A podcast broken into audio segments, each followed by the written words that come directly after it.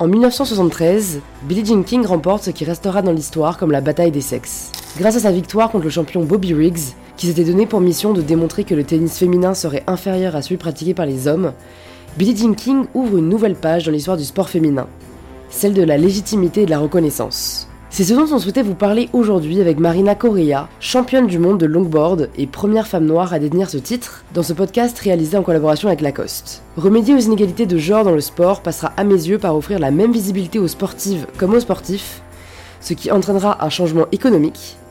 Mais grâce à la visibilité de ces rôles modèles, des jeunes filles pourront désormais s'identifier dans tous les sports et entraîner ainsi un changement sociétal. C'est l'ambition que l'on partage avec Lacoste, et c'est au cœur de la Lacoste Arena, le plus grand flagship Lacoste au monde, que j'ai reçu Marina, un lieu de rencontre qui offre une connexion entre les différentes cultures, où l'on se retrouve unis par une même passion, celle du fashion sport et du partage d'émotions. Et maintenant, place à l'épisode. Les gens ne comprennent pas que ce n'est pas un simple objet pour moi, c'est ce qui a changé ma vie. Elle a 25 ans, championne du monde de longboard, et elle est mon invitée cette semaine sur InPower. Un pote à moi m'a prêté sa board et depuis j'ai pas lâché le truc. Dès que j'en faisais pas, j'étais pas bien. Qu'est-ce qui t'a permis d'arriver au sommet? Qu'est-ce que j'ai fait de pas bien hier que je pourrais améliorer aujourd'hui? Être champion ou championne, ça inclut beaucoup ta personnalité aussi. Originaire du Cap Vert, Marina arrive en France à 14 ans et découvre ce qui va devenir sa passion, le longboard. Dans cet épisode, Marina nous partage son quotidien d'athlète et lève le voile sur la place des femmes dans le sport. En fait, je me considère comme une fille qui aime faire du skate et qui partage sa passion et qui transmet des messages à travers mon sport. Euh, quand j'étais triste, bah, j'allais skater. Quand j'étais contente, j'allais skater. Pour moi, le skate, c'était une manière pour moi de m'exprimer sans parler en fait. C'est à 23 ans que tu remportes du coup euh, le championnat du monde. Est-ce que j'ai réussi? Si les sujets de la santé mentale, du sport ou du féminisme vous intéressent, alors je pense que ce podcast pourra vraiment vous toucher. T'as beaucoup de pression, t'as beaucoup de joie aussi, parce que quand tu gagnes, c'est toujours bien, mais quand tu perds, tu te détruis. En fait, t'es ton pire ennemi à ce moment-là. Juste avant de commencer, j'ai réalisé en regardant les stats d'InPower que plus de 70% des personnes qui écoutent ce podcast ne sont pas encore abonnées. Je sais que pour vous, à écouter, ça ne change pas grand-chose, mais pour nous, ça fait toute la différence. Alors un grand merci par avance à tous celles et ceux qui prennent le temps de le faire. Et je suis ravie de vous inviter à rejoindre ma conversation avec Marina Correa. Bonjour Marina. Bonjour Louise. Bienvenue sur InPower. Merci. Aujourd'hui, vous pouvez le voir, on n'est pas dans le setup habituel. On a la chance d'être euh, dans le Lacoste Arena, qui est le plus grand flagship Lacoste au monde. Donc on est au sous-sol, dans un, dans un espace qui est dédié au sport performance. Marina, la première question que je pose à tous mes invités, c'est de se présenter de la façon dont ils le souhaitent. Tu es la première longboardeuse que je reçois. Est-ce que Marina, pour les personnes qui ne te connaissent pas encore, tu peux te présenter de la façon dont tu le souhaites? Alors, je m'appelle Marina Correa. Euh, je suis née au Cap Vert. J'ai 25 ans. J'habite à Nice et je, suis euh, championne du monde de longboard dancing freestyle. J'aime beaucoup déjà cette, euh, cette présentation. Alors, peut-être pour celles et ceux qui connaissent pas le longboard, hmm. tu peux nous partager ce que c'est? Beaucoup confondent le skate et le longboard. En fait, le longboard, c'est un mix entre le surf et le skate. Et qu'avec le temps, je dirais à partir de 2010, il y a le côté dancing, justement, se déplacer en faisant des mouvements corporels avec euh, son corps sur la planche, tout en faisant des tricks bah, de skateboard. En fait, ça donne le longboard dancing freestyle. Et le skate, bah, c'est le skate classique, euh, soit dans le bol, euh, soit dans un skatepark, ou sinon sur du flat aussi. Et il y a aussi longboard qu'on fait en descente, le downhill. Donc voilà, il y a deux types. Moi, c'est le longboard dancing freestyle. C'est pas de la descente comme beaucoup le, peuvent le penser. Est-ce que tu te souviens de la première fois où tu es monté sur un longboard? Euh, alors oui, euh, en général, je me souviens déjà de la première fois que j'étais euh, sur une planche. Donc c'est quand j'étais plus petite, mais c'était vraiment pour jouer. quoi. J'étais assise dessus, mais je m'étais pas plus intéressée qu'à ça, enfin que ça. et puis ensuite, quand je suis arrivée en France, donc quand j'avais 14 ans, c'était, en fait, ça m'a sauvé la vie, littéralement. Parce que quand je suis arrivée, tu sais, je devais apprendre la langue, faire de nouveaux potes. Et euh, bien évidemment, quand, bah, tu apprends une langue, tu as un petit accent, tu vois. Et tu as des moqueries qui viennent derrière. Et en fait, pour moi, le skate, c'était une manière pour moi de m'exprimer sans parler, en fait, tu vois. Ça m'a permis d'explorer un max euh, mon identité et de me forger une identité aussi à travers le skate. Et j'ai commencé quand j'avais 17 ans et, euh, et, en fait, depuis, j'ai plus lâché. C'est vraiment comme une drogue, quoi, tu vois. Qu'est-ce qui se serait passé si tu n'avais pas découvert le skate et le longboard? Tu penses? J'ai fait du foot, donc je pense que j'aurais été footballeuse, sûrement. Mais en tout cas, ça serait passé par le sport, quoi. Ouais, ouais, ouais. Comment euh, tu penses que ça aurait changé ton rapport au monde Et quand tu dis que ça t'a sauvé la vie, en fait, qu'est-ce qui se serait passé si tu n'avais pas eu ce moyen d'expression? Je saurais pas te répondre. Je pense que Je pense que déjà, j'aurais pas été la même personne, mais pas du tout la même personne. Euh, j'aurais vu peut-être la vie différemment. Et je pense que j'aurais été une autre personne, en fait, tout simplement. J'aurais pas la même vie, pas les mêmes amis, pas les mêmes rencontres, tu vois. Ouais, je, on serait pas, là aujourd'hui, tout simplement. Exact, ouais. on serait pas ici. Enfin, donc, je, je, je, ne saurais pas te répondre. Je pense euh, d'une personne différente, euh, peut-être avec les mêmes valeurs ou pas. Parce que à travers euh, bah, mon sport, j'ai subi des trucs que je n'aurais pas aimé euh, bah, que ça m'arrive encore une fois, tu vois.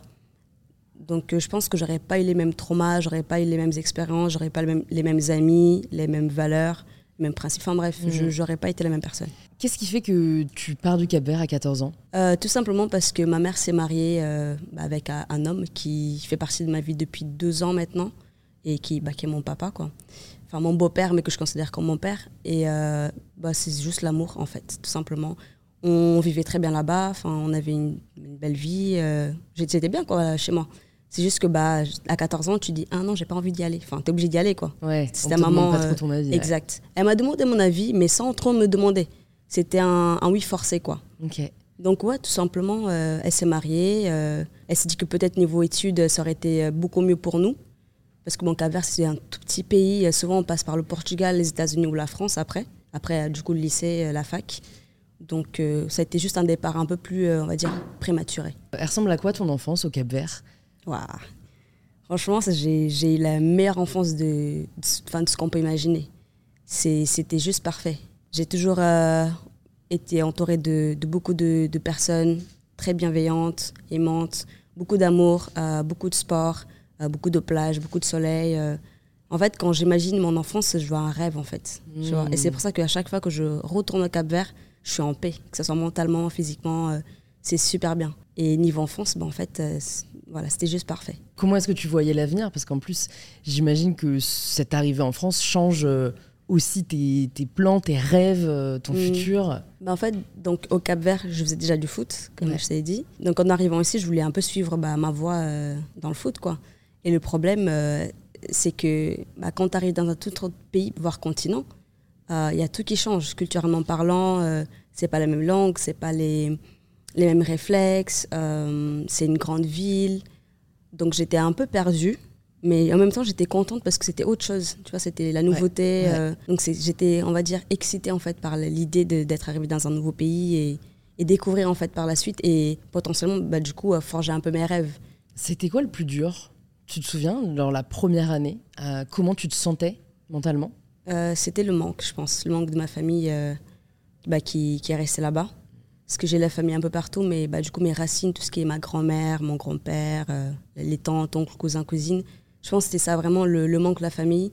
Je, me souviens, j'avais dit à ma mère, euh, je, je vais y retourner, je vais pas rester ici. Et elle m'a dit, non, t'inquiète, ça va aller, euh, tu verras plus tard que. Enfin, ça va aller, quoi. Hmm. Donc, je pense que c'était ouais, le manque, Et donc en 2017, tu commences le longboard.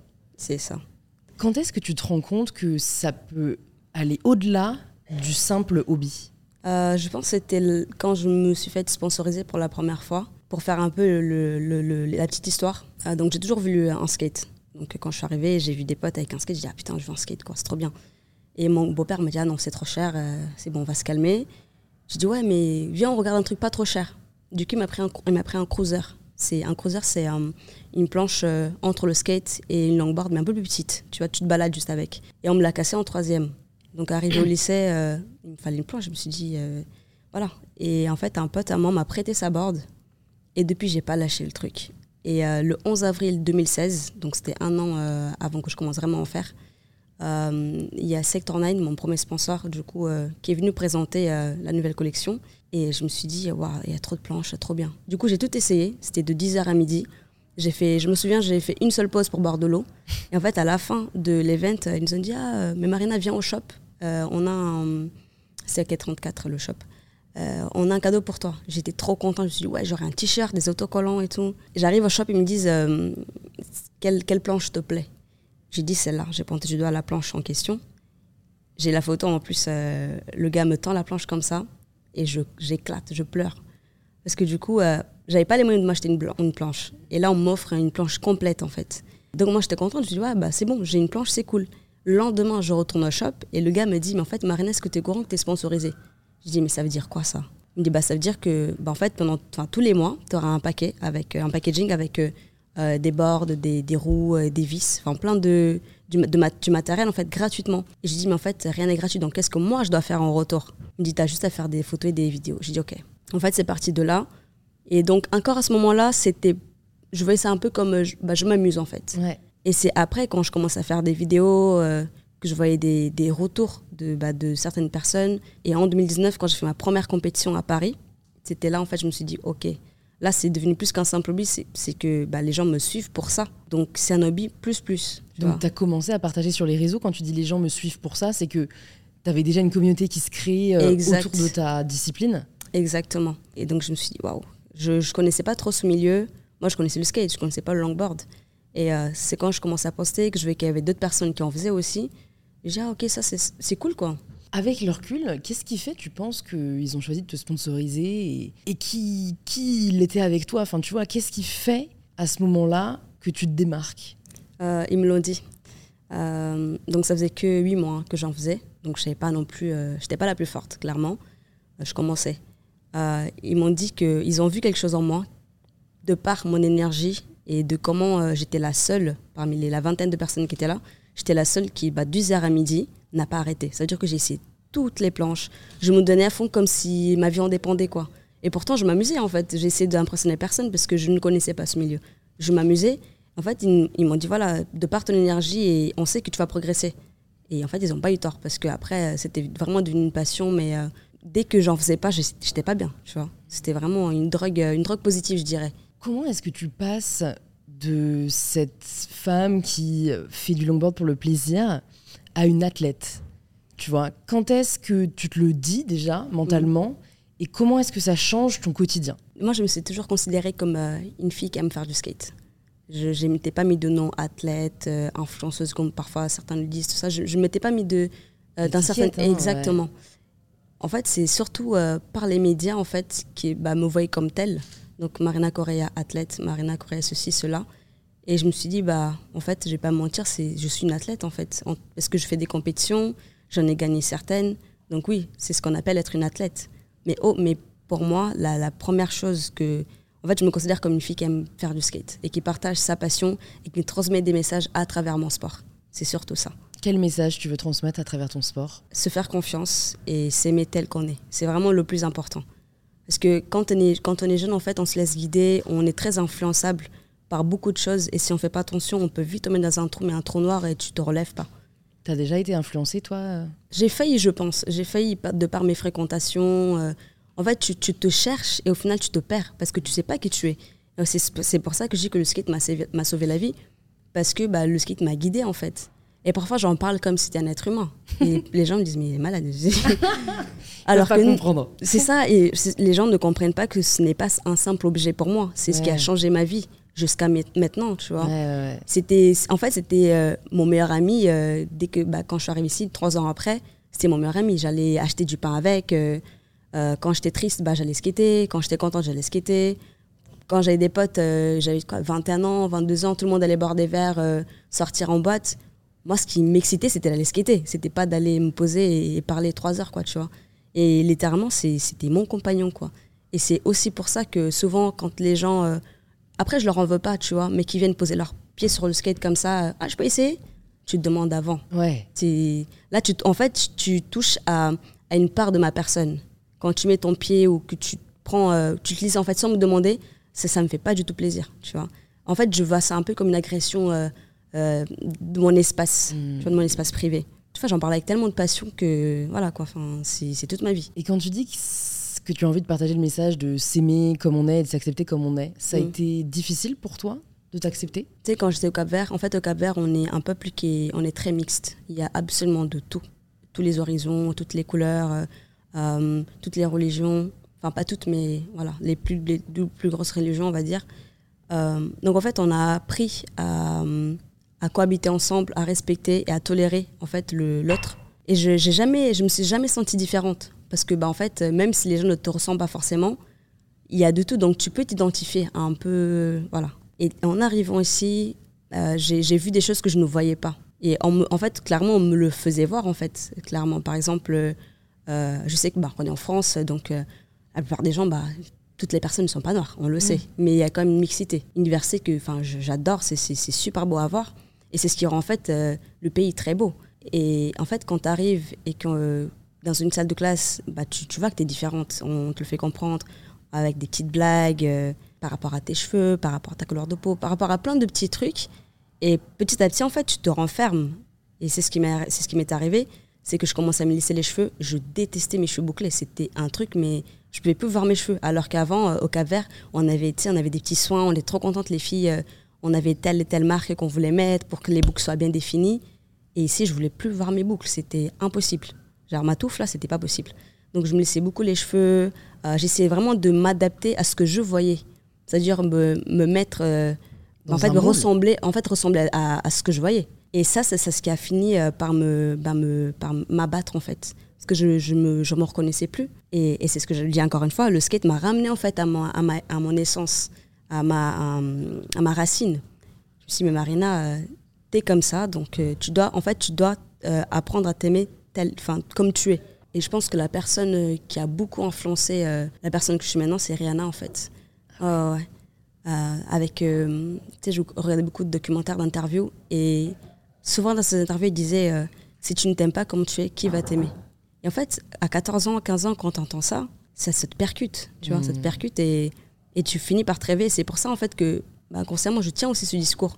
Parce que je sais qu'il y a des gamines et des gamins qui me suivent à 14-15 ans, que je prends sous, mon aile. Et je sais que mes mots ont de l'impact. On ne s'en rend peut-être pas compte parfois, mais ce qu'on dit aux enfants, ça va, ça les suit pendant des années et des années. Je suis totalement d'accord. Parfois, il suffit d'un mot pour nous donner le courage ou au contraire pour nous abattre.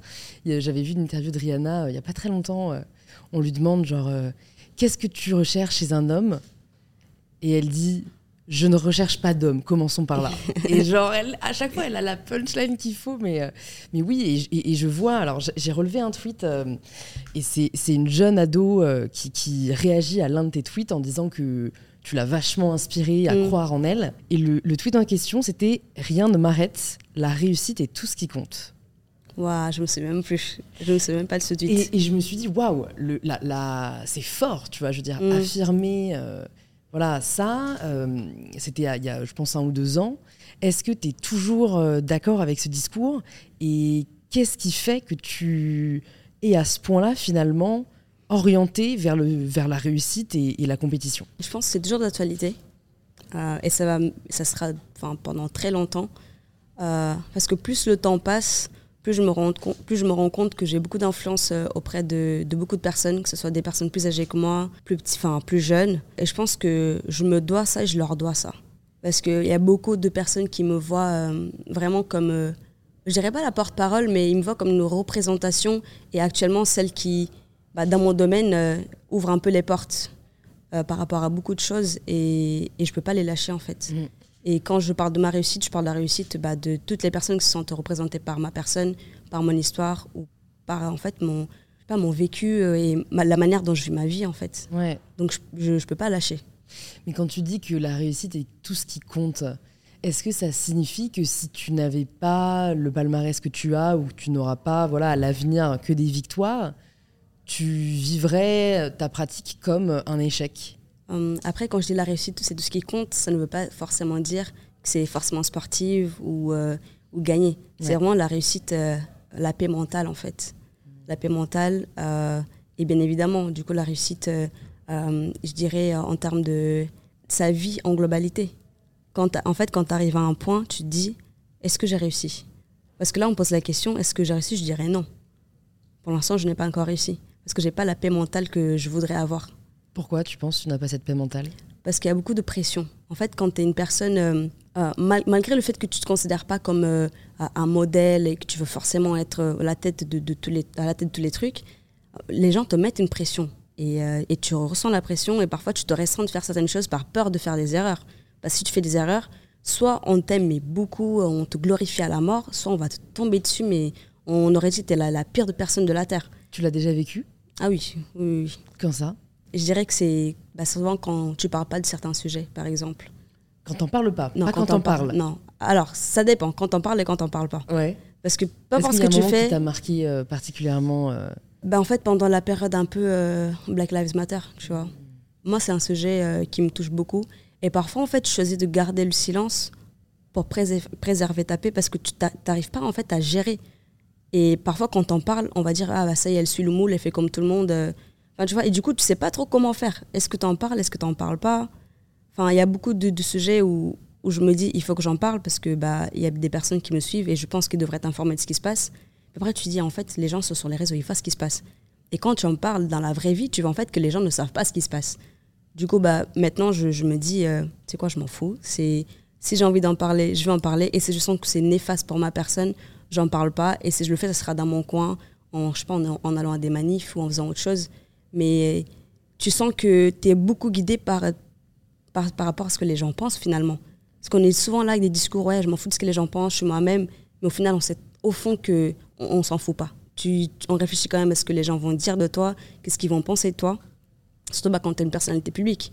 Parce que beaucoup se cachent par rapport à ça. Ils disent, ah, mais c'est une personnalité publique, donc on a le droit de l'attaquer, on a le droit de dire ça, ça, ça.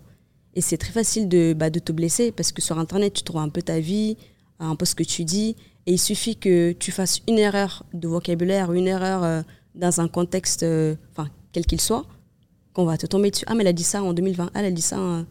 Mais les gens grandissent, les gens évoluent. Donc, euh, les erreurs, bah, on apprend de ses erreurs. Ah, le droit à l'erreur, je suis vraiment pour le réhabiliter. Et du coup, hein. c'est bon pour ça que bah, souvent, euh, tu es un peu comme un robot. Tu essaies de pas trop. Euh, de pas trop. Voilà, tu es sur un, une, on va dire une ficelle. Mmh, c'est vrai. C'est on se calme, tu vois.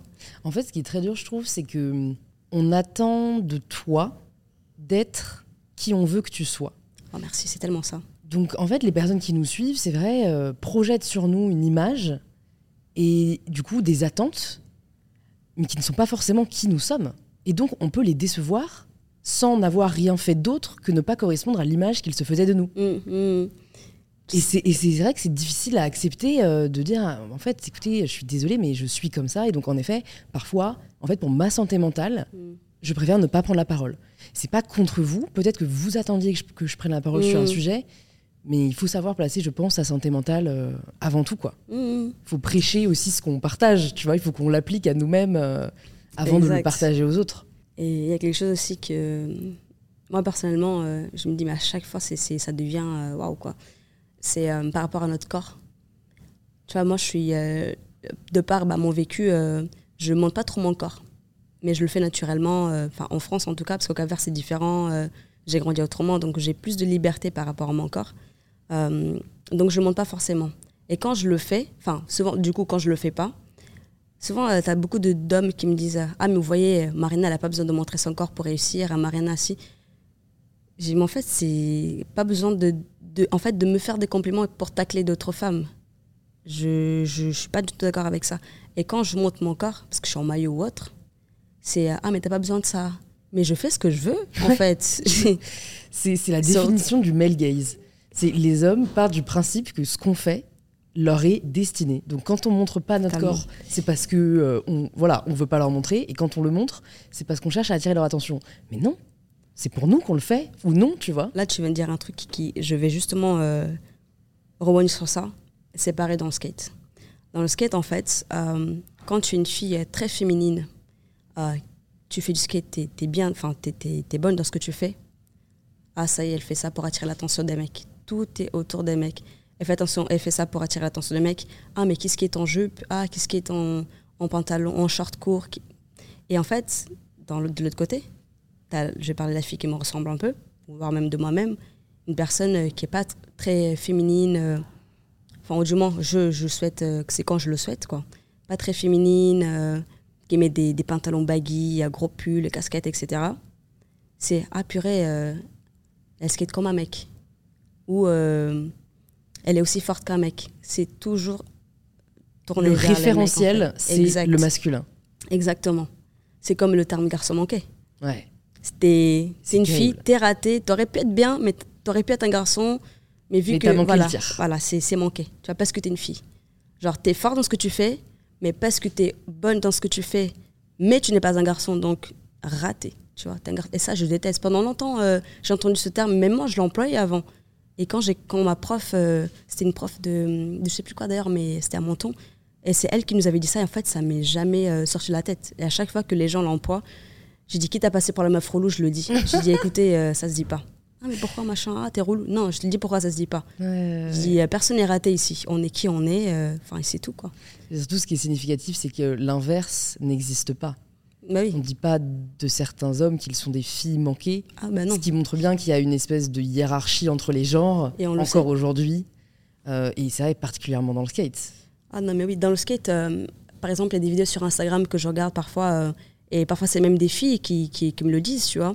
C'est quand on a des filles euh, super, super mignonnes, en jupe et tout, euh, elles sont super fortes, hein, mais parce qu'elles sont en jupe et parce qu'il y a beaucoup de vues, ah, mais elle a beaucoup de vues parce qu'elle est en jupe, elle a beaucoup de vues parce que c'est une fille et ceci et cela. J'ai dit, mais en fait, ça ne vient pas à l'esprit qu'elle fait des choses que tu ne sais pas faire, qu'elle est aussi forte que toi ou, euh, autre. Et souvent, ça vient, pas souvent, mais je dirais, euh, il y a des fois où ça vient des filles, en fait, qui, qui en fait, alimentent ce truc. C'est vrai. Qui, pas- parce qu'elles ne se mettent pas en jupe, parce qu'elles trouvent que c'est pas skateable de skater en jupe, Ouais, ouais, qu'elles vont transmettre, euh, bah, en fait, tout ce, ce discours euh, bah, par rapport à ce qu'elles pensent ou à ce qu'elles entendent de la part des gars. Et je me dis, mais ça devient pénible. Tu peux même plus Ouais. skater comme tu veux, quoi. C'est un vrai sujet que tu soulèves, euh, je trouve, et, et- et je suis sincèrement convaincue que si on veut changer le statu quo, il faut que certaines personnes osent, entre guillemets, transgresser les normes, parce que les normes sont des constructions sociales, c'est Mm. pas des vérités, c'est pas naturel. Et donc, euh, c'est vrai que si on se surprend nous-mêmes à s'empêcher de faire quelque chose parce qu'on a peur que ce soit interprété d'une certaine manière, tu vois, ça peut être genre, euh, je sais pas, s'habiller d'une certaine manière un entretien ou quoi. Enfin, je sais que moi, personnellement, je choisis toujours de faire ce que j'ai envie de faire et pas ce qui sera perçu de telle manière parce que je me dis que sinon, bah, si moi-même je contribue à perpétrer en fait ces schémas, bah, ça ne changera jamais. Et donc, euh, il faut entre guillemets avoir le courage d'être peut-être voilà celle euh, ou celui qui va transgresser la norme. Parce que je pense que, enfin, tu vois, c'est con, mais les pantalons pour les femmes, je veux dire, Mm. euh, 60 ans en arrière, ça ne se faisait pas. Et c'est parce qu'il y a des femmes qui ont commencé à dire, bah, en fait, moi, j'ai envie de porter des pantalons, Mm. genre, Mm. euh, c'est pas euh, censé appartenir qu'à un genre, qu'aujourd'hui, c'est complètement banalisé, tu vois. Et je pense que souvent, quand on s'empêche de faire les choses, on ne se rend pas compte que, oui, en fait, tout n'est qu'une question de temps, finalement, Mhm. et que si il y a une règle ou une norme qui n'a pas de vrai fondement, qui est vraiment juste une décision arbitraire, bah, en fait, on peut être, euh, voilà, euh, on peut être la personne qui va le remettre en question. Et euh, pour revenir sur ça, euh, moi, il y a des filles qui m'ont qui m'ont dit, ou même qui m'ont écrit, qui m'ont dit ah, parce qu'on t'a vu skater en brassière ou le, le caleçon qui dépasse. Du coup, elles osent aussi le faire. Parce que je sais que c'est beaucoup dans la mode en ce moment d'avoir un petit caleçon qui dépasse. Mais moi, je le fais pas pour la mode. C'est que juste, c'est confortable, quoi. C'est trop bien. Quand, même quand tu tombes, ça t'évite d'avoir des blessures sur le côté ici parce que bah, tu as une petite couche qui, qui, est- bah, qui, Ouais. au-dessus de ton pantalon, quoi. Qui Tu vois. amorti. ouais. Et, exact. Et euh, en fait, euh, déjà, je trouve ça beau, confortable. Et puis, euh, c'est- mon style, quoi. C'est comme moi, j'aime m'habiller. Avant, je skatais beaucoup en, en, en short, euh, pas super court, mais en short vraiment qui, qui me serrait un peu la cuisse. Et je le- j'avais trop, j'avais trop mal parce que quand je tombais, bah, ça te, Ah ouais. ça, vraiment, ça tapait. Ouais, Et c'est bien pour ça que maintenant, je, je skate en, en jean baggy euh, ou des shorts un peu larges, tout simplement pour le confort. Même pour, euh, quand tu bouges, tu sens que tu es à l'aise, quoi. Mm. vois. Est-ce que tu penses que hum, cette euh, omniprésence masculine, cette virilité propre aujourd'hui au milieu du skate empêche à certaines femmes de pratiquer le sport? Euh, yes, clairement, oui. Clairement, je dirais, je vais pas dire oui, c'est la faute des mecs, ça y est, c'est les méchants euh, de l'histoire. C'est pas non. ça, c'est pas ce qu'on dit. hein. C'est juste en fait par le, le- en fait à cause de la société, à cause de ce qu'on voit à la télé ou même leur comportement parfois, parce que moi ça m'est déjà arrivé. euh, leur comportement parfois, bah t'as pas envie en fait de, t'arrives, euh, c'est pas ton premier réflexe d'aller vers un groupe de mecs et, et skater avec eux. Tu vois, si tu as une fille, c'est la seule, c'est la seule fille, tu vas forcément aller vers une fille. Et pour faire vraiment très court, quand, en fait, sur la promenade des Anglais, là où je skate, quand un nouveau gars qui arrive, son premier réflexe, c'est d'aller vers les mecs, checker les mecs. Et ensuite, il vient te voir. Et par contre, quand c'est une fille qui arrive, forcément, il va venir vers moi. Tu vois? Parce qu'on se sent beaucoup plus safe. Et c'est pour ça aussi que j'ai organisé, j'ai en ce moment un groupe euh, avec une trentaine de filles sur Instagram euh, où en fait, on fait des sorties tous les mois.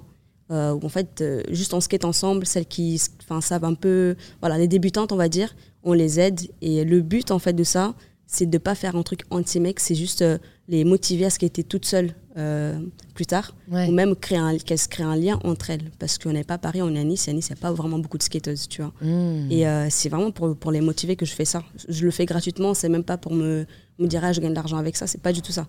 C'est que vraiment, je me dis, moi, quand j'ai commencé, il n'y avait aucune fille bah, sur la prom, donc je ne pouvais m'identifier à personne. C'était, ouf, vas-y, go.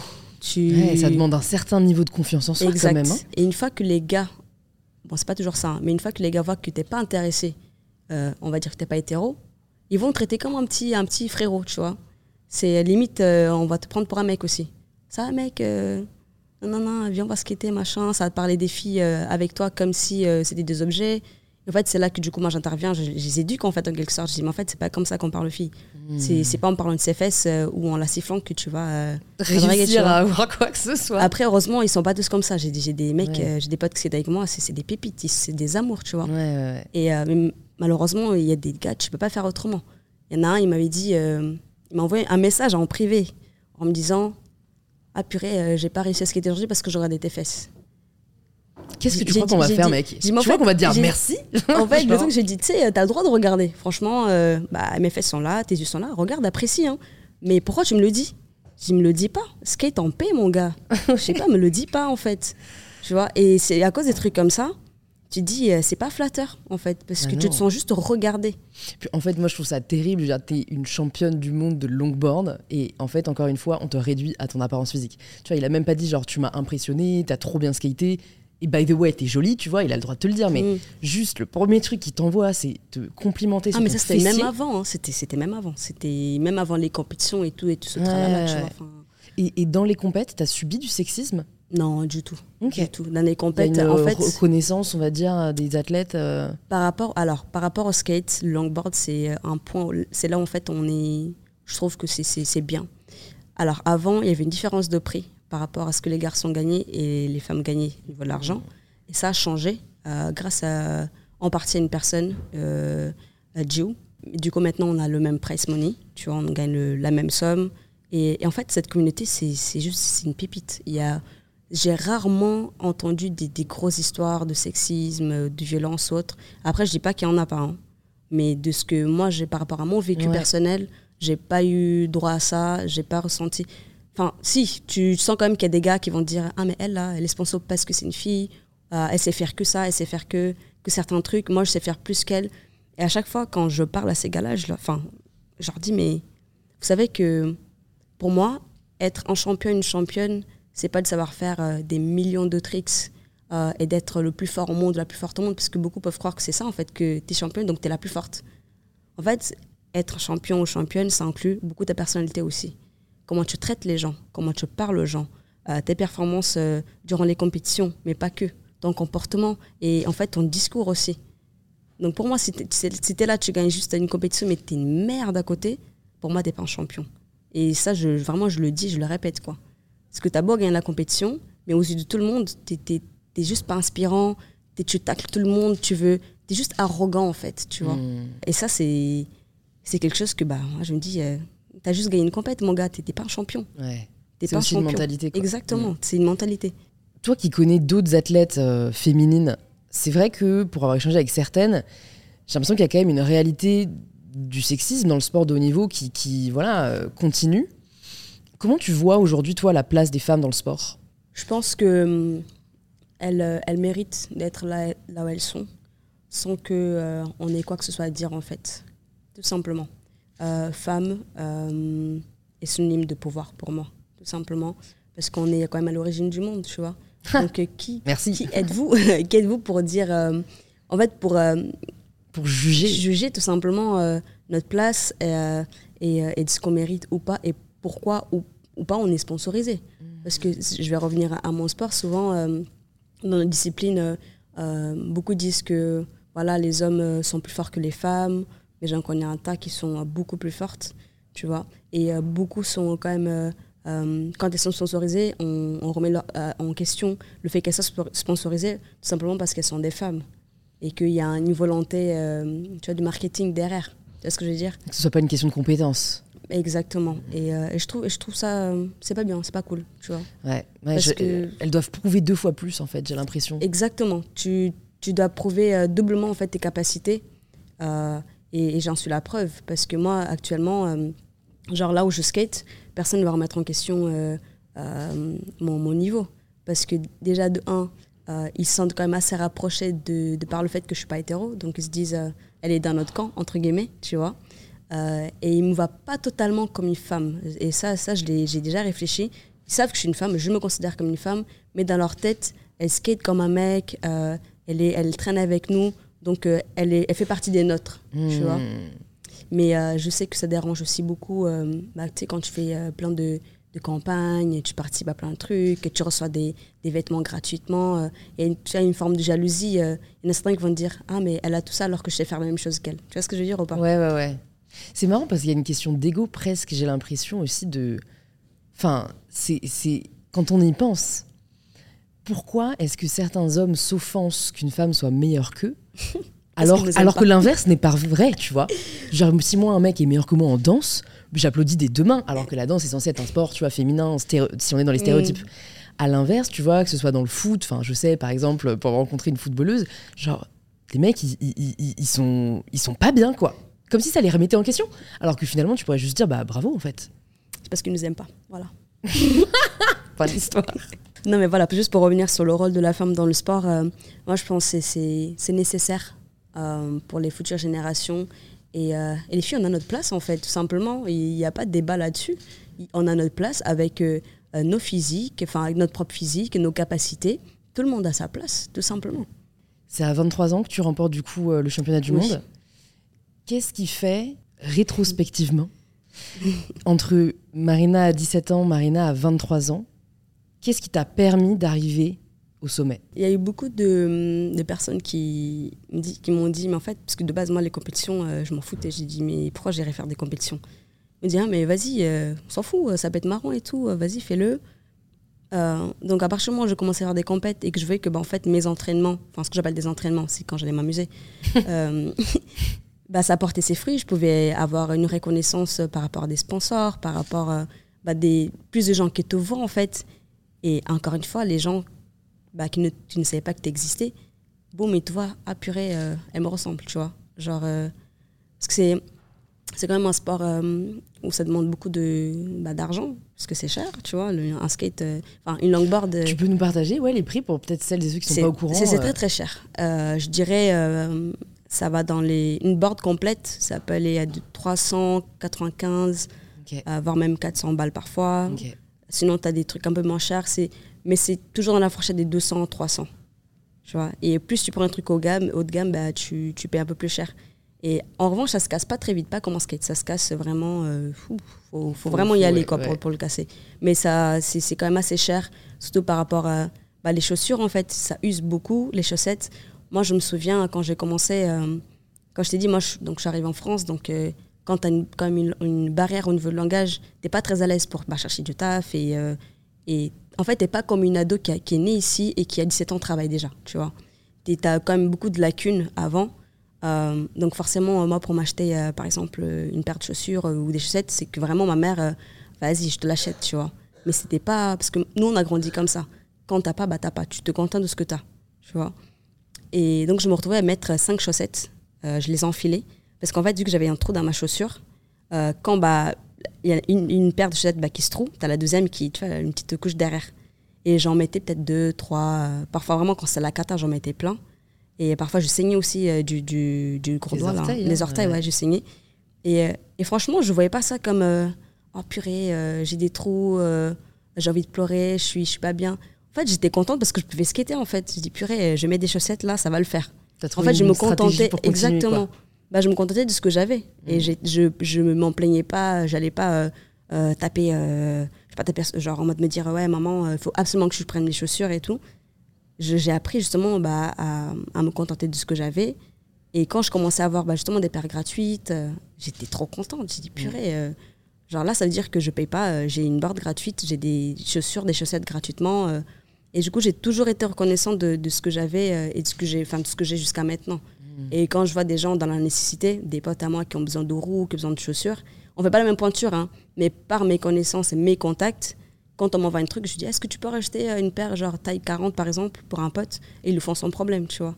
Donc. Euh, ouais, non, il y a une solidarité, j'ai ah l'impression, dans la communauté qui est euh, assez impressionnante. Clairement. J'ai je, lu également, du coup, quand tu participes à cette, ce championnat du monde, c'est en pleine période, du coup, de, de, pandémie, de Covid, mm. et donc la compétition devient digitale. Exact. Et qu'en fait, du fait de, du coup, en fait, de la participation à la compétition, sinon, tu n'aurais très certainement pas pu participer. Mm comment, enfin, ça, je me dis, c'est terrible. Enfin, tu vois, le, le, aujourd'hui, bah, tu as, remporté ce championnat, mm. Tu aurais pu passer à côté parce qu'en fait, aujourd'hui, c'est pas accessible à tous. Non, vraiment pas. C'est, je dirais même inaccessible pour les personnes qui vivent en Amérique du Sud. Parce que c'est la plupart des, gens bah, que je connais qui skatent là-bas, ils n'ont pas tous les moyens de venir euh, déjà en Europe avec le visa, visa tout ça, l'argent, parce que ça coûte un peu plus cher. Donc, euh, il y en a très peu qui viennent. Et même une année, il y avait une seule personne d'Amérique latine. Donc, c'est pas accessible à tous. Et euh, moi, j'ai eu de la chance. Alors, pour moi, cette compète, il y a eu beaucoup de, polémiques là-dessus parce que c'était euh, c'était en ligne, tu vois. Donc, pour certains, c'était pas légitime. Mais pour moi, c'était un challenge différent.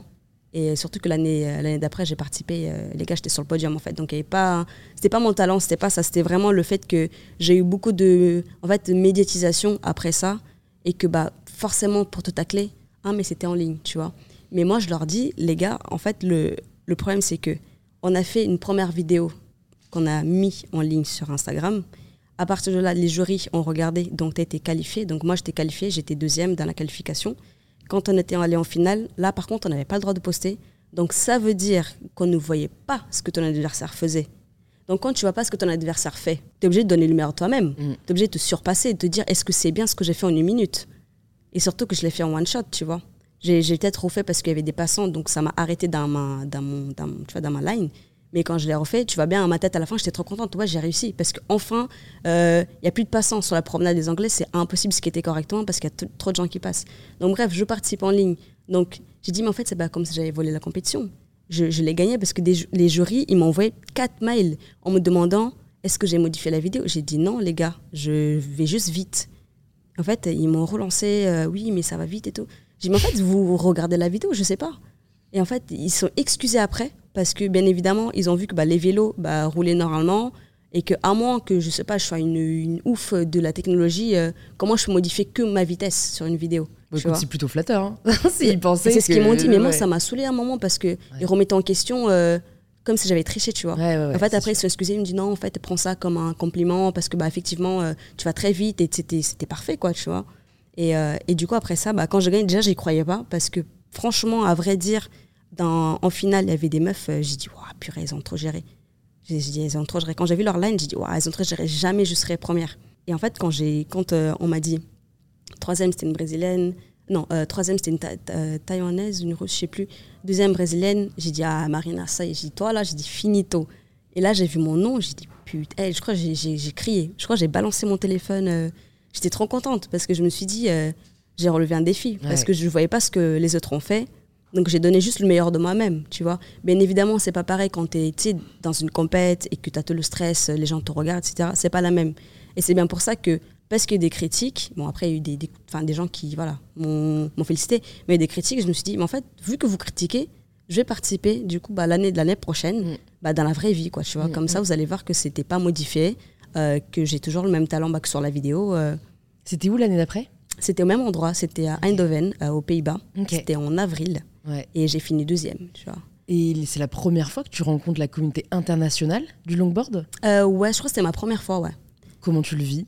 J'ai vu beaucoup de, nouvelles têtes, euh, beaucoup de personnes, beaucoup de, bah, de figures différentes, euh, chacun raidait de sa manière, tu vois. Et toujours la même euh, entraide. Enfin, je trouve ça assez fou quand on parle. J'ai l'impression qu'il n'y a pas la même. Enfin, dans tous les sports, je trouve qu'il y a quand même le respect de l'autre et de mm. ses capacités, mais j'ai l'impression que là, ça va au-delà. C'est presque une amitié. Une famille, c'est une famille. Alors qu'en fait, c'est des concurrents, quand même, tu vois. Mais en fait, c'est ce qui est beau dans le skate, c'est que en fait, quand on a un pote euh, qui tombe, t'es en mode, ah, vas-y, la limite, tu l'insultes, vas-y, lève-toi. Et quand il réussit, on est là, on est grave content. Tu vois, on voit pas ça en mode putain, il a réussi, fait chier, tu vois. On est super content et c'est pas une compétition. Moi, quand je, fais la compète et que je vois bah, bah, des, filles bah, qui sont mes concurrentes, en fait, je suis censée les écraser, tu vois. Je vois pas ça comme ça. J'ai réussi, je lui vas-y, trop bien. Euh. Là, j'étais jurée dernièrement au championnat d'Europe. Et euh, tu me voyais dans le jury, je criais, je me levais, je les applaudissais. C'était des concurrentes enfin, à moi les années d'avant, tu vois. Et euh, en fait, je sais pas, c'est, on, on, a une sorte d'adrénaline et de, de, immense amour parce qu'on fait qu'on aime voir en fait la, la, beauté de l'exécution du, du trick, la figure, mmh. que en fait tu es en mode vas-y quoi. Tu, tu es pour, es pour euh, à ce que la personne se donne, le meilleur mmh. d'elle-même, tu vois. Qu'est-ce qui te motive à devenir meilleur Je pense que ce qui motive à, être meilleur, c'est que je trouve que j'ai pas encore atteint euh, la personne que je voudrais être, tu vois. Parce que j'ai que 25 ans et je me dis peut-être que dans 5 ans, je serai pas la même, je serai peut-être meilleure ou peut-être plus mauvaise, je sais pas.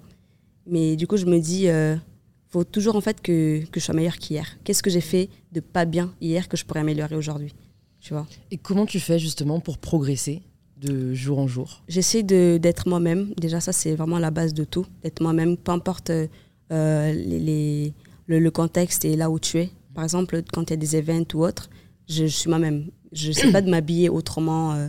je dis, en fait, euh, moi, je suis une skateuse dans l'âme. Donc, quand je vais à un événement, il y a toujours une petite pièce où je cale mon, tu vois, mon identité, en fait. Et là, c'est quoi Là, c'est la casquette? Ouais, voilà, je cale un peu mon, identité parce que je me sens à l'aise en fait. Si tu m'enlèves la casquette, je, me sentirais comme une personne banale euh, qui, qui fait un podcast, tu vois. Hmm.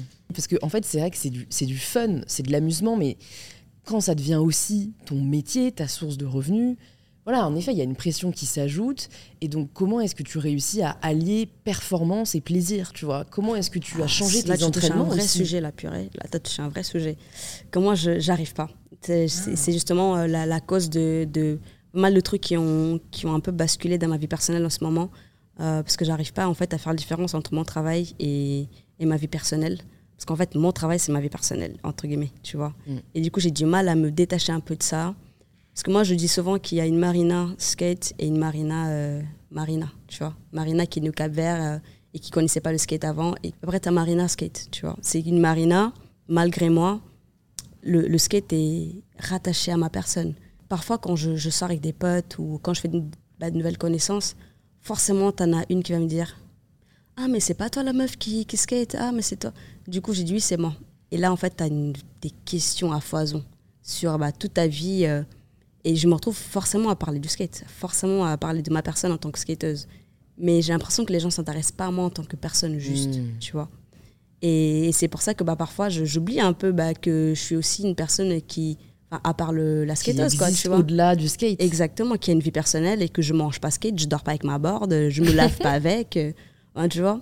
Et, euh, et, parfois, bah, en fait, tellement il y a eu ça que maintenant, je me vois pas autrement que, bah, que, que, comme une skateuse, quoi, tu hmm. vois. Comment ça a changé là, Tu disais que ça a eu un peu un bouleversement aussi dans ta vie perso? Comment ça a impacté ta vie perso? C'est que je pense que ça m'a rendu euh, un peu égoïste mais dans le sens où euh, je préfère aller skater qu'aller voir des gens, par exemple. Et parfois, bah, il y en a qui le prennent mal. C'est que, ah, euh, tu ne vois jamais, tu prends jamais des nouvelles, et ceci, cela. Je ne sais pas que je ne prends jamais de nouvelles, c'est que je suis tellement focus dans ce que je fais que tout simplement, j'y pense pas. Et, quand je vous vois, euh, je suis là en train de boire un petit verre, en train de discuter. Il y a un moment où mon cerveau va faire genre. Mmh. J'ai juste dit, ouais, il faut que j'y aille et j'ai juste envie de rentrer euh, pour le lendemain être prête à skater, quoi. Et ça devient genre, trop comme une obsession. Et, euh, et je pense que j'étais un peu égoïste par moment euh, parce que bah, forcément, je choisissais le skate au lieu d'aller voir des gens ou aller à d'autres events ou à un anniversaire ou autre. Et tout simplement parce que ça m'intéressait pas. Tout ce qui m'intéressait, c'était d'aller skater, de m'améliorer, d'aller voir des potes ou d'une certaine façon retrouver une liberté que tu n'as pas quand tu es juste un piéton euh, qui va dans un bar ou qui, je sais pas moi, qui, qui va à la plage. quoi. Ouais, c'est ça. Est-ce que c'est pas propre aux sportifs de haut niveau cette obsession en fait?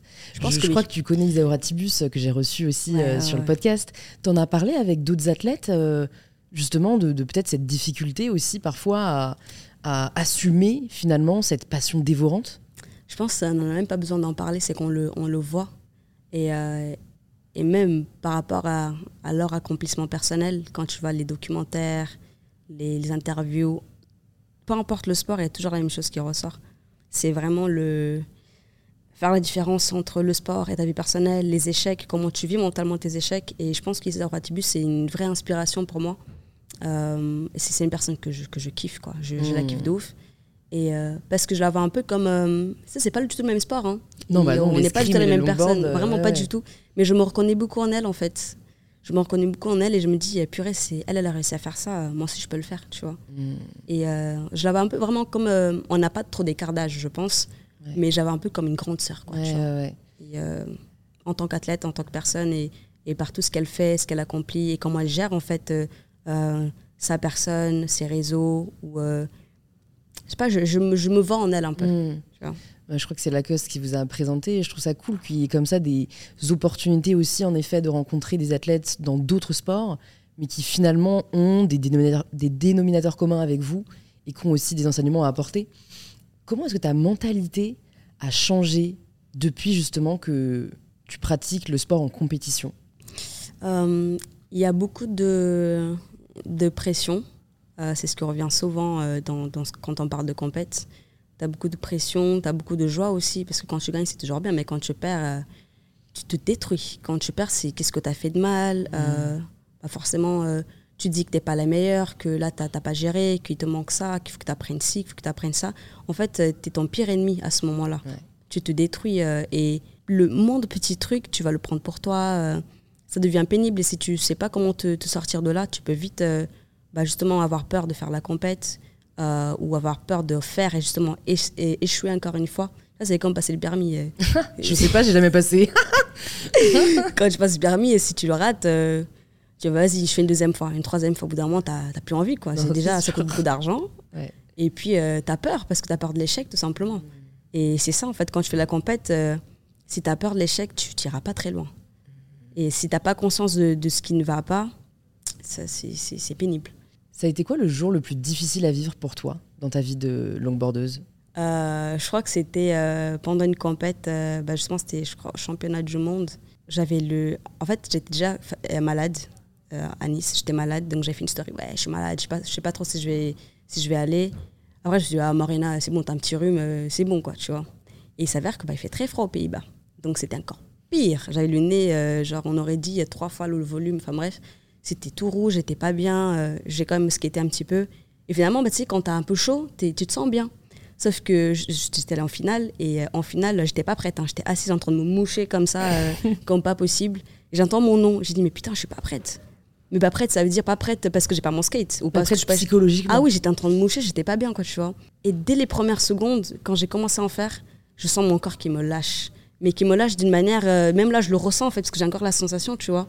Mais lâche, tu, tu, tu sais, même, tu sais même plus comment, comment skater. T'es juste, tu fais des allers-retours, tu fais deux, trois trucs. Et en plus, je crois que je suis tombée euh, au- au- à ma première allée. Du coup, quand tu tombes, t'es déstabilisé. Quand il y a Ah tout le monde qui te regarde. En fait, je m'en voulais trop. Parce que je me suis dit, mais t'aurais dû- en fait, c'est ton job d'être prête. C'est ton job d'être- de, de savoir quand est-ce que tu passes et de, de, de gérer, en fait. Et du coup, je me suis juste détruite moi-même. euh, parce que bah, du coup, j'ai pas fait de podium. euh, en mode, mais qu'est-ce qui va pas euh.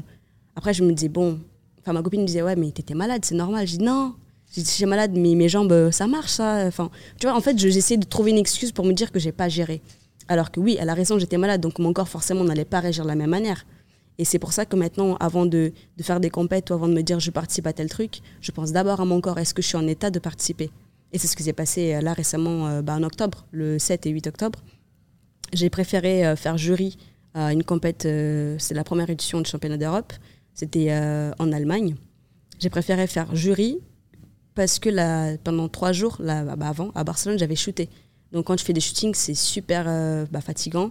Et je me suis dit, je vais pas gérer. Je vais pas gérer. Donc euh, pour pas que, encore une fois, je me, me détruise, je fais jury. Parce que de toute façon, il fallait bien que bah, un jour, euh, je fasse jury. Quoi. Je me dis, c'est aussi bien de voir autre chose. Tu Ouais. vois Donc ça, ça a été cool. Franchement, j'ai vu des choses d'une autre manière. Mais euh, voilà, j'étais fière de moi parce que je me suis dit, bon, Marina, tu t'es pas trop. euh, je me suis pas laissée aller. J'ai préféré préserver en fait ma santé physique et Ouais. mentale que m'envoyer euh, faire une compétition alors que je savais très bien que j'allais pas être à la hauteur. Quoi. Et puis même, ça t'impacte aussi dans ta vie de, de, de, hum, sportive. Parce que parfois, tu dois faire des choix. Est-ce que tu fais la compète, comme là par exemple, ou est-ce que euh, tu préfères faire du shooting et, faire autre chose après, tu vois. Ah, c'est clair, ah, c'est un arbitrage. Écoute, tu soulèves un point hyper important que je voulais aborder avec toi. C'est, bon, d'un côté, évidemment, la santé physique pour un athlète, on y pense évidemment. Je mange des bonbons. T'as le droit de manger tes bonbons. on est là, on est là pour se faire plaisir. Mais il y a aussi l'aspect de la santé mentale qui est hyper important. Et en fait, dans ce que tu partages, je vois cette forme d'exigence envers toi-même qui, je pense, est aussi la raison qui t'amène là où tu es aujourd'hui, mm. mais qui peut être hyper néfaste pour ta santé mentale, parce que tu vois, t'en vouloir d'être malade, euh, c'est dur. Comment est-ce que tu fais pour préserver ta santé mentale? Très bonne question. Euh, déjà, j'ai songé à aller voir une psy, parce que c'est très important. C'est quelque chose que je fuis un petit peu, tu vois, parce que j'ai peur en fait de me livrer. Mm. Mais je pense que ça c'est déjà un, un, très bon pas, parce que souvent on se rend pas compte, on, on transmet des messages, euh, pas forcément possible, on transmet des messages à, d'autres personnes, donc plus jeunes que soi ou plus âgées que soi. Donc les gens euh, mettent toute leur charge sur toi, parce qu'en fait, tu es la personne qui va les aider, mais en fait, toi qui va t'aider, en fait, qui t'aide. Et c'est là, en fait, le processus de euh, comment, comment, je dois, comment je fais pour m'aider. C'est déjà aller voir un psy, c'est d'être moins exigeante avec moi-même, c'est juste d'apprécier des moments personnels autres que à skater, tu vois. Donc c'est des choses que j'essaie de mettre en place parce que je me rends compte que parfois quand je parle aux gens, inconsciemment, je, bascule sur le skate. Je parle de mes projets, je parle de, de telle figure, de tel truc. Et quand tu es avec tes potes skateurs, c'est trop bien, c'est bénéf, tu vois. Mais quand tu es avec des personnes euh, lambda, euh, tu te rends vite compte que, bah, que tu parles beaucoup de toi et que forcément, vu que tu as beaucoup de choses à dire, tu vois, bah, tu parles beaucoup. Mm. Et euh, tu oublies en fait ton côté perso. quoi. Est-ce que tu as changé? Est-ce qu'il y a un événement qui t'a fait changer de perspective par rapport à la santé mentale? Euh, Oui, euh, quand j'étais euh, super harcelée sur X, je dirais pas Twitter, X, hmm. c'est là où j'ai vu le côté obscur de l'humain. C'est là où je me suis dit, ah, vous êtes vraiment mauvais. non, vraiment, il y a des gens qui sont mauvais. Ça veut dire que j'ai mis un tweet où je disais que j'étais, bah, quand j'ai gagné le championnat, j'ai dit que j'étais bah, la première femme noire, africaine et capverdienne à avoir gagné ce, ce titre. C'était pas pour dire, ah, regardez, je suis noire. Non, parce que ça se voit en fait. J'ai pas besoin de le dire, tu vois. Mais c'était plus pour inspirer les minorités ou les personnes qui ne bah, se voient pas, en fait, finalement, dans les campagnes publicitaires, qui ne se voient pas à la télé et qui ne se voient pas tout simplement, en fait, dans ce sport-là. Et, euh, et, quand j'ai gagné, bah, j'ai dit ça parce que je trouvais ça très important de le souligner et de le dire. Et donc, euh, quand tu es une personne sensée, normalement, tu comprends, quoi. Et puis, tu as d'autres personnes qui ont dit, ah, très bien, on connaît pas ton sport, mais euh, enfin, bravo, c'est bien, mais tu n'es pas noire. Je dis, ah, je suis violet. Je dis, je suis pas noire. Je dis, ok. Et en fait, c'est là que tout a commencé. C'est une fille qui a mis un tweet en disant que, voilà, bravo à moi, mais que j'étais pas noire, que j'étais métisse. alors, j'explique, métisse, c'est pas une couleur de peau. C'est pas avoir un parent blanc, un parent noir. Pas du tout. Et je commençais à m'expliquer, en fait. Donc, j'étais très diplomate dans mes propos. J'ai pas insulté et tout ça. J'expliquais aux gens que bah, j'étais pas métisse, que mes deux parents bah, sont noirs et que au Cap Vert, normalement, quand tu voyages et que tu connais le Cap Vert, c'est un mélange terrible. Tu peux être sortir euh, blanche, mais tes parents sont noirs. Enfin bref, il y a eu tout ce, truc-là sur Twitter. Et euh, donc les médias se sont dit, oh purée, trop bien. Là, c'est même pas une bagarre euh, noir contre blanc. Là, c'est les noirs, en fait, qui descendent une personne noire, quoi, tu vois. Et pour te dire à quel point c'était grave, c'est que tu as une page de facho qui m'a défendu. Est-ce que, tu te rends Est que tu te rends compte? Une page de facho qui me défendait, en fait. J'ai dit, ok, en fait, ça, ça m'a beaucoup affecté mentalement parce que tu sais que je, ça, peut être, ça peut paraître ridicule, hein, mais je me pose la question, je dis, est-ce que je suis noire? C'est une tellement, crise identitaire, en fait, presque. tellement, en fait, tellement les gens te, veulent te mettre dans des cases que tu te poses des questions. Je me dis, est-ce que finalement je suis ci? Est-ce que finalement je suis ça? Carrément, te dis pas, le Cap Vert, c'est pas en Afrique. Enfin, tu vois, il y a tellement de... de, de ça ça m'a affecté de, de bah, trop. Ça m'a trop affecté. Euh, je dormais pas, j'avais désactivé, enfin pas désactivé, mais j'allais plus sur mon compte euh, parce que j'avait des purée, ça, ça avait fait le, tour de tout Twitter, quoi, tu vois. C'est horrible. C'était, en fait, j'étais devenue un peu le sujet de discussion euh, de qu'est-ce que c'est une métisse, tu vois. Hmm. Genre, euh, finalement, les gens avaient oublié la partie sport, quoi. Ouais, c'est ça. En fait, c'est horrible parce que tu es là pour célébrer un accomplissement qui est hyper louable. Et au final, les personnes viennent tout simplement remettre en question qui tu es. Et, et, et en fait, ce qui est difficile, je trouve, dans ces moments-là, pour l'avoir vécu, c'est que l'impression d'avoir fait quelque chose de mal. C'est ça. Alors que, en fait, c'est quoi ton tort? Enfin, juste là, on se pose deux secondes. Quel est ton tort? Rien. Enfin, tu vois, absolument rien. C'est quand même fou. Et il y avait quelqu'un, euh, une fille sur, euh, sur bah, Twitter qui. Elle s'appelle Kelly. Elle avait dit, mais quand est-ce que vous allez vous arrêter de vous acharner sur, euh, sur à la limite une adolescente, quoi? Enfin, elle a 23 ans, ok, mais euh, c'est quand même, ça reste un bébé. À quel, à quel moment des, des grands darons comme ça de 40 ans vous acharnez sur une petite? Elle a gagné une compétition, elle célèbre ce qui est normal, le partage avec vous. Donc, en fait, franchement, il y a beaucoup de bienveillance. Tu vois, 90% des commentaires, c'est vraiment. Ouais, euh, mais on retient contents. toujours les 10%. hein, euh, Mais ouais, clairement, ouais, clairement. ouais. Et quelqu'un avait dit, euh, là, vous vous acharnez sur elle, vous allez voir dans quelques années, euh, elle va vous faire des, des campagnes, elle va, elle va participer à plein de trucs. Et c'est ce qui, c'est ce qui est arrivé l'année d'après. Tu sais, j'avais fait une pub pour euh, plein de, enfin pour une marque, enfin je vais pas citer, mais enfin j'ai fait plein de trucs quoi, tu vois. Et, c'est- je continue à en faire maintenant. Et Ouais. pour moi, ce n'est que le début. Tu vois ce que je veux dire? En fait, c'est vrai que si on élargit un peu le sujet, parce que moi je trouve ça important de parler de ça, encore une fois, même si tout le monde n'est pas d'accord, le but c'est d'échanger. Mais ce qui devient compliqué, c'est que d'un côté, je suis pour, en effet, euh, montrer de la diversité, Mm. souligner les accomplissements euh, voilà, de différentes minorités, et puis qui, euh, voilà, le plus possible finalement de, de, de- de mixité. Et de l'autre, l'écueil que ça peut créer, c'est que du coup, il y a une espèce de hiérarchie dans l'identité où, enfin, tu vois, dernièrement, moi, on m'a reproché d'être une euh, femme blanche, hétéro, cisgenre. Et en fait, j'étais là, bah, désolé, les gars. Enfin, du coup, je, quoi, je dois m'excuser parce que je cumule pas. En effet, je suis privilégiée, tu vois. Mais en fait, est-ce que ça fait avancer le débat? Est-ce que du coup, parce que je suis une femme blanche, machin, euh, vous devez être contre moi? Est-ce que mon identité devrait être une raison c'est dingue. de dénonciation entre guillemets ou de enfin et je trouve qu'en fait ça annule totalement le débat tu vois et là t'en as été la preuve c'est-à-dire que le sujet n'était pas de savoir si c'était noir ou métis Mais, mais tu sais pourquoi il y a eu ce, ce truc C'est que je suis pas français de peau. C'est tout simplement ça. Parce que je suis pas une dark skin, tu vois. oui mais du coup ça crée comme je dis que une du coup, hiérarchie selon. Exactement. Et ça, ça, ça dure depuis, depuis mais, longtemps. mais hein. c'est quand même c'est quand même aberrant longtemps. Pour t'expliquer, en fait, euh, pour certaines personnes, euh, être africain, euh, être noir, c'est avoir les cheveux crépus et la peau mais foncée, euh, limite comme du charbon, quoi, tu vois. C'est pour ça être noir. Je dis, mais en fait, euh, ça se voit que vous êtes né peut-être en Europe et que vous n'êtes jamais allé en Afrique. Parce qu'en Afrique, tu as des personnes blanches qui sont africaines, tout simplement. Commençons par ma grand-mère, qui est très claire de peau, tu vois. Mais ça, ça- en fait, ça crée quand même bah, ce qu'on appelle le colorisme, tout simplement. C'est que plus tu es clair de peau, plus tu te rapproches des blancs, tu vois. Donc plus tu es privilégié, plus tu es beau, plus tu es belle. Tu vois ce que je veux dire? Et quand bah, tu es, foncé, c'est plus tu te, rapproches bah, de tes ancêtres africains, tes ancêtres esclaves, tes ancêtres euh, fins noirs. Et en fait, ça, ça, ça vient du temps euh, l'esclavage. Quand tu étais clair de peau, tu travaillais dans des maisons, tu vois, les nègres de maison. Et quand, euh, tu, quand étais bah, très foncé de peau, tu étais un champs de coton, tu vois. Et ça vient de très très loin. Et je pense qu'il y en a beaucoup. Que... C'est pour ça qu'en fait, moi, je me documente. Les soirs, quand je suis, par exemple, j'ai entre guillemets rien à faire, Mm. je fais des recherches. J'essaie de, de me. De, d'avoir une culture, en fait, une culture générale enrichie. Quand on me dit certains trucs, pour que je sois au courant. Et quand on me dit que je ne sais pas, je vais les chercher, tu vois. Ouais. Mais souvent, des, des- en fait, quand les gens sont méchants comme ça, c'est souvent des incultes ou les gens qui rejettent leur propre méchanceté euh, sur toi, tu vois, ou leur insécurité, tout simplement. C'est vrai. Non, mais du coup, c'est vrai que je, je sais même plus comment me positionner, dans le sens où je ne nie pas et je reconnais le fait que c'est la réalité de Mm. personnes foncées de peau, en fait, est beaucoup plus difficile Mm. que des personnes claires de peau. Mais du coup, je vois pas pourquoi, du coup, on devrait reprocher à des personnes euh, qui sont claires. Enfin, tu vois, pour moi, c'est pas, euh, disons, une Mm. opposition. C'est plus genre reconnaître, mettre en avant des personnes qui ont été invisibilisées. C'est hyper essentiel. C'est ce que tu as voulu faire. Mm, Exact. Mais voilà, sans créer forcément de hiérarchie. Mais bon, ça pourrait être euh, un long débat. Qu'est-ce que tu veux, euh, qu'est-ce que tu veux faire maintenant? Parce qu'en fait, je me dis, tu as gagné un championnat du monde. On peut pas vraiment faire plus. Je trouve ça difficile quand on atteint des étapes aussi importantes à un jeune âge de continuer finalement à, à rêver et, et à se projeter.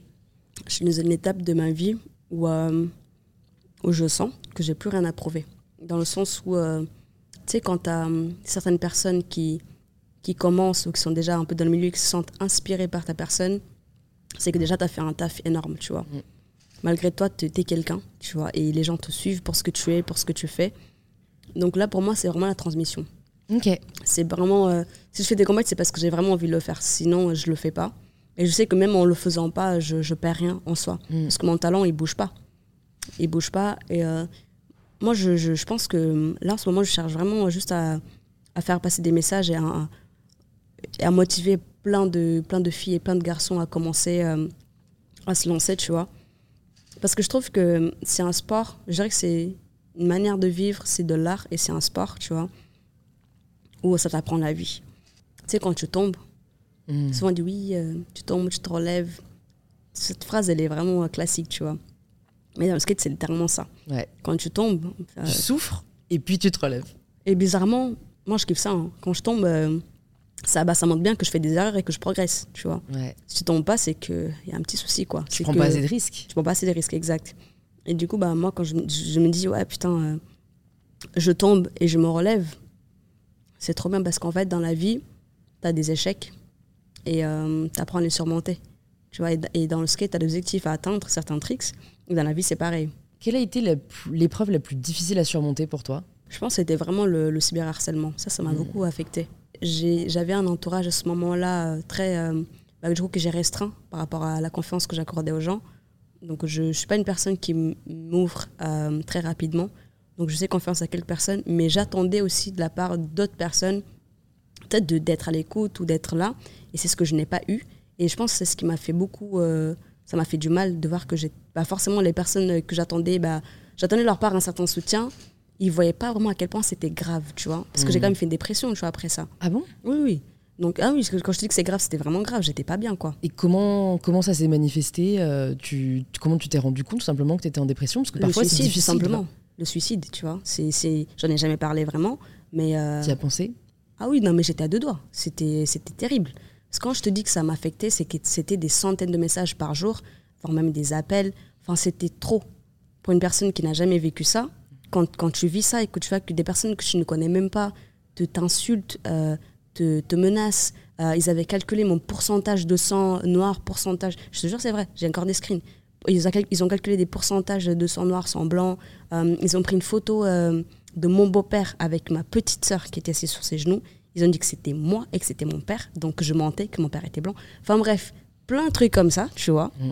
Et arrivé à un point, j'arrivais plus à gérer. C'est pour ça que du coup, heureusement, j'étais entourée, tu vois.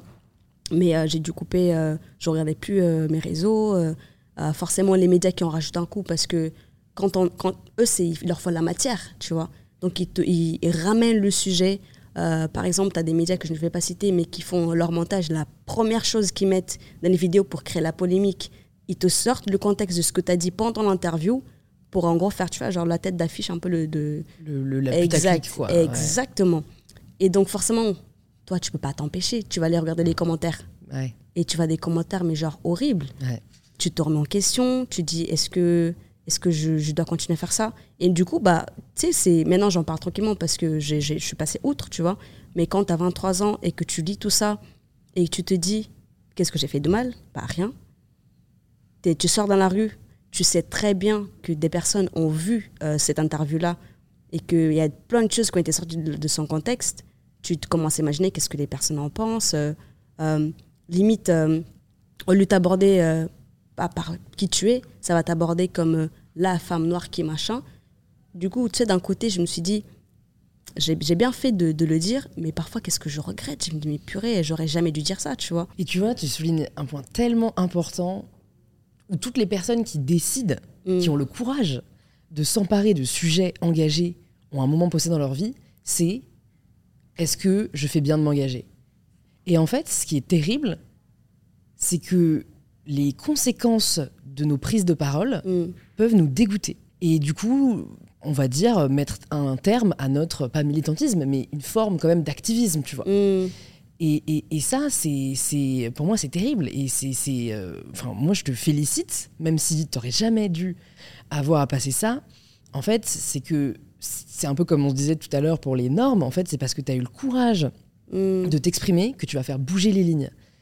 Et aujourd'hui, ça vient au Oui, prix. aujourd'hui, je, je suis fière. Tu vois, mais ouais, aujourd'hui, malheureusement, ça pas. vient, ça vient au prix de ta santé mentale, tu vois. Mm. Et ça, pour moi, c'est le plus dur. C'est est-ce qu'on peut juste euh, respecter finalement la parole de l'autre et, et déjà, euh, enfin voilà, euh, je suis vraiment pour euh, envoyer un gros big up à toutes les personnes qui, qui prennent le risque finalement de, de Mm, s'exprimer de- et de voilà de prendre position parce que ça demande énormément de, de- de courage, quoi. Bah, qui dénonce expose, hein, tout Ouais. simplement. Ouais. Quand tu prends la parole, surtout en France, euh, tu sais très bien que tu auras forcément quelqu'un qui sera pas d'accord. euh, Ouais.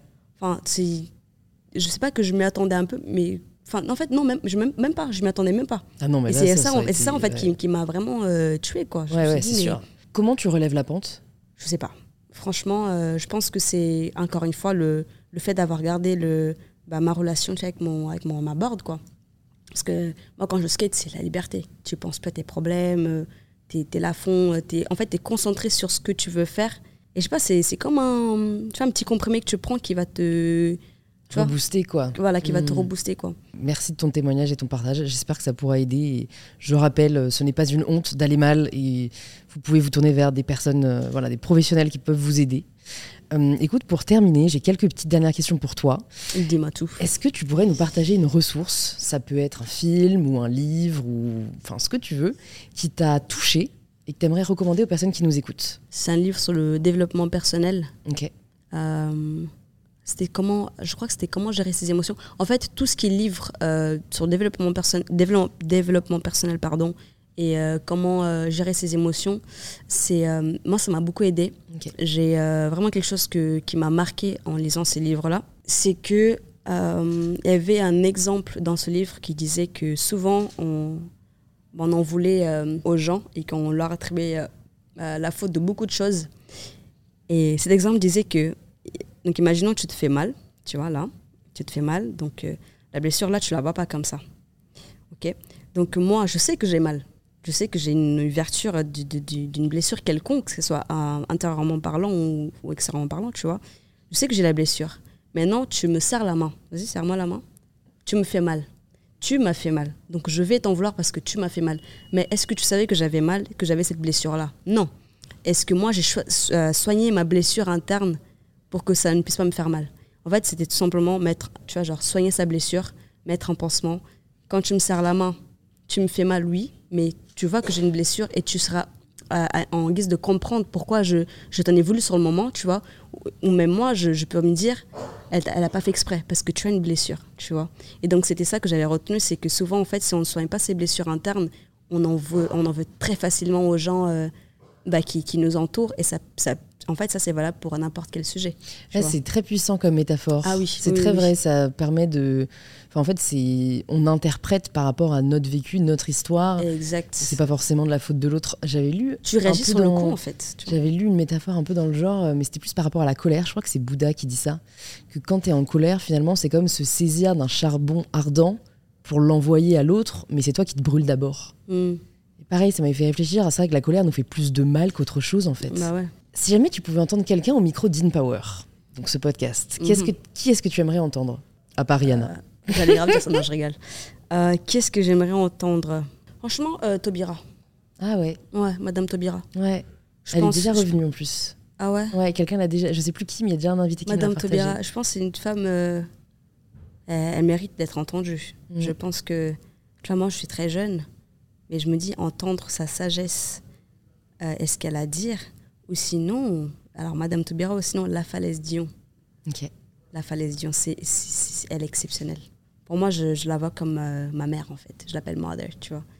C'est, elle- elle- c'est une personne qui a des choses à dire. Ouais. Qui a des choses à dire. euh, et même, tu verras que quand tu vas lui parler, tu vas être juste hypnotisé, en fait.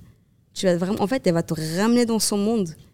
Et que quand elle va parler, tu, tu vas l'écouter, mais. enfin, bref, ouais, La Falaise Dion ou Madame Toubira, je pense. Trop bien. Bah écoute, je vais, je vais regarder ça. Et puis Une Rihanna, on n'oublie pas quand même. Sinon. Elisabeth Moreno, Ah oui. la, mine- Oui, l'ex-ministre. oui, ouais. oui. Et toi, du coup, euh, qui euh, t'aimerais recevoir euh, dans ton podcast? Écoute, il y a des athlètes Lacoste que j'admire beaucoup. Il y a Venus Williams déjà. Genre vraiment facile, surtout depuis en plus que j'ai vu le film, tu vois, sur leur vie. Et puis Joko, en vrai, je dis pas non. Donc Joko, si tu nous écoutes, on te garde ta place bien au chaud. La dernière question du podcast que je pose à tous mes invités, c'est la question signature. Ça signifie quoi pour toi prendre le pouvoir de sa vie? Prendre le pouvoir de sa vie. Euh, pour moi, ça signifie euh, euh, se permettre d'être, vulnérable, permettre d'être aidé et prendre conscience de ses blessures et les soigner.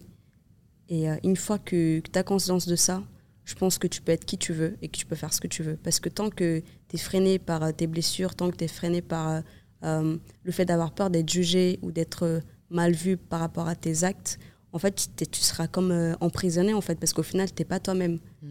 tu t'as beau te faire croire que ouais, je, fais ce que je veux, je, je suis moi-même, mais tu ne l'es pas parce que tu te soucies en fait encore de ce que les gens peuvent penser et de ce qu'ils peuvent dire ou par tes peurs tout simplement de perdre certaines personnes, de perdre des followers, de perdre un contact. Mais justement, la falaision, c'est ce qu'elle m'avait dit et qui m'est resté dans la tête, c'est que tout viendra à toi en temps voulu si tu restes toi-même. Elle m'a dit, tu n'as pas besoin de changer quoi que ce soit, de, de faire des, des choses... Tu n'as pas besoin de faire quoi que ce soit en plus pour que les marques ou que les personnes viennent vers toi. Si tu es toi-même et si tu es fidèle à, à, tes principes, ça viendra à toi, tu vois. Et il euh, ne faut pas oublier que faut pas non plus rester les bras croisés, tu vois. C'est pas mm. en faisant comme ça que les gens vont t'entendre ou qu'ils vont s'intéresser à toi. C'est qu'il faut aussi travailler pour arriver à ses fins, tu vois. Mais il faut pas être une personne, on va être fake. Ça sert à rien. Donc être proactif en restant fidèle à soi-même. Exact. Bah, merci beaucoup Marina. De rien. Franchement, merci. J'ai passé un très bon moment. Moi aussi. Pour les personnes qui veulent en savoir plus sur toi, sur ce que tu fais, suivre tes actus, où est-ce que tu veux qu'on les redirige? Euh, Sur mon Instagram. C'est là-bas où je suis euh, le plus active et euh, où vraiment tu vois l'essence de ma personne parce que je partage de tout, soit de ma vie personnelle à, à, mes projets pro. Génial. Bah, merci beaucoup Marina et puis j'espère à très bientôt. Yes.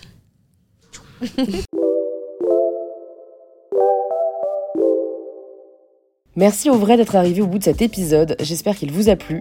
Si c'est le cas, ça nous fait toujours plaisir de lire vos retours, alors n'hésitez pas à nous taguer en story @marina_correa et @mybetterself et envoyer un petit message à Marina si le podcast vous a plu. Je pense que ça lui fera très plaisir. Et si vous cherchez quel épisode écouter ensuite, plus de 300 épisodes sont disponibles gratuitement sur InPower. Il suffit de vous abonner sur la plateforme que vous utilisez là, en ce moment même, et si vous êtes super extra, de le faire découvrir à un proche à la recherche d'inspiration. Je vous dis donc à très vite pour un tout nouvel épisode d'InPower.